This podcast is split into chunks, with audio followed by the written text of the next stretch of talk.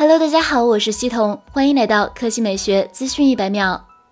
小米前几天推出了高端电视大师系列，六十五寸 OLED 面板，百分之九十八点八屏占比，八核 A 七三电视芯片，售价只有一万两千九百九十九元。日前有消息称，小米将在 OTA 升级之后取消大师系列电视的广告，至此小米这款 OLED 电视就没有什么槽点了。有数码博主爆料称，小米的大师系列电视将在 OTA 之后取消广告，原因与被批评有关。不过，这反过来也说明了小米还是能听得进用户的意见的。这次取消广告是用户喜闻乐见的，对小米大师电视来说也提升了品牌好感度。考虑到小米大师电视今天上午才正式开卖，如果 OTA 取消了广告，那么大家到手之后升级下系统就可以享受无广告的体验了。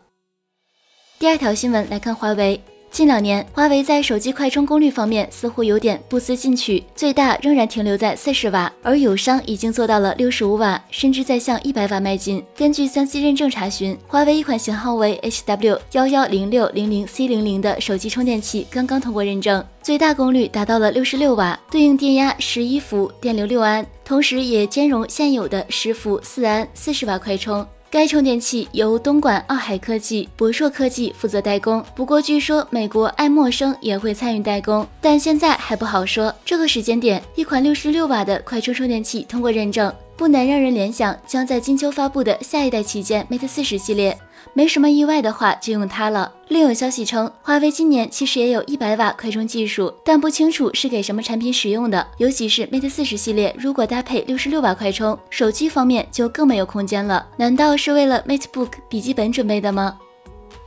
好了，以上就是本期科技美学资讯一百秒的全部内容，我们明天再见。